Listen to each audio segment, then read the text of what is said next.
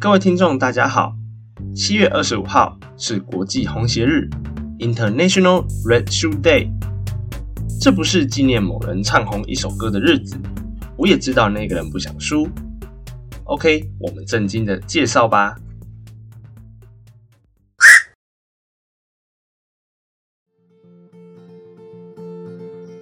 澳洲有一位莱姆病患者，西达迈恩，西达敏。他在两千年的时候在澳洲被蜱虫叮咬，后来他去欧洲旅游的时候，发现他身上出现不对劲的状况。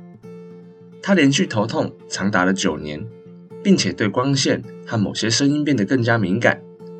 之后他还觉得常常非常的疲累，而且出现认知功能障碍，还有全身不断的疼痛。当时的治疗都诊断不出明确的症状。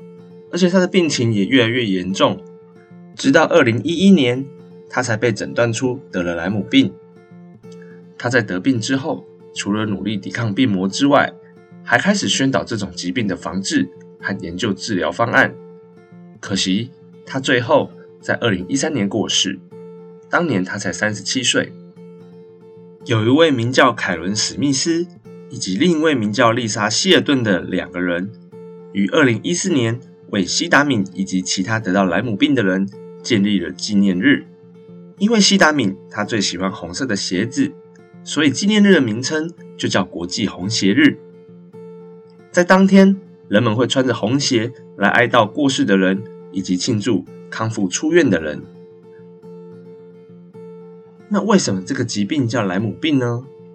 它的起源是什么？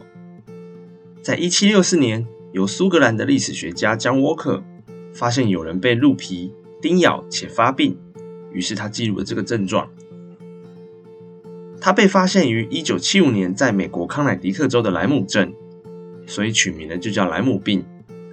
现在在马里兰州有研究基金会。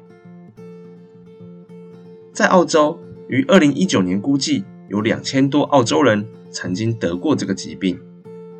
台湾也有相关的疾病资料，几乎是国人从国外旅游被蜱虫叮咬，回到台湾之后被发现的。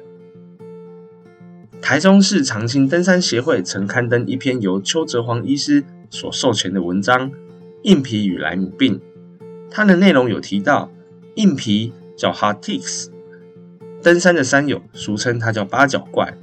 其实台湾在登山活动的时候，很少有机会去遇到它。这种蜱虫属于蛛形纲，所以它有点像蜘蛛一样，有八只脚，也算是蜘蛛的近亲。被咬的时候其实很难移除下来，而且啊，它的致病率随着叮咬时间拉长而增加，所以要非常的小心。所以登山的时候做好蚊虫叮咬防护很重要。加拿大的登山用品店有卖硬皮移除器，上面还附有放大镜，可以仔细检查是否有移除干净。移除之后。擦一些消毒药水，并且赶快去医院检查身体状况会比较好哦。我会分享相关文章的网址在我的粉丝页，欢迎点阅查看。以上就是今天节日的介绍，我们下个节日再见。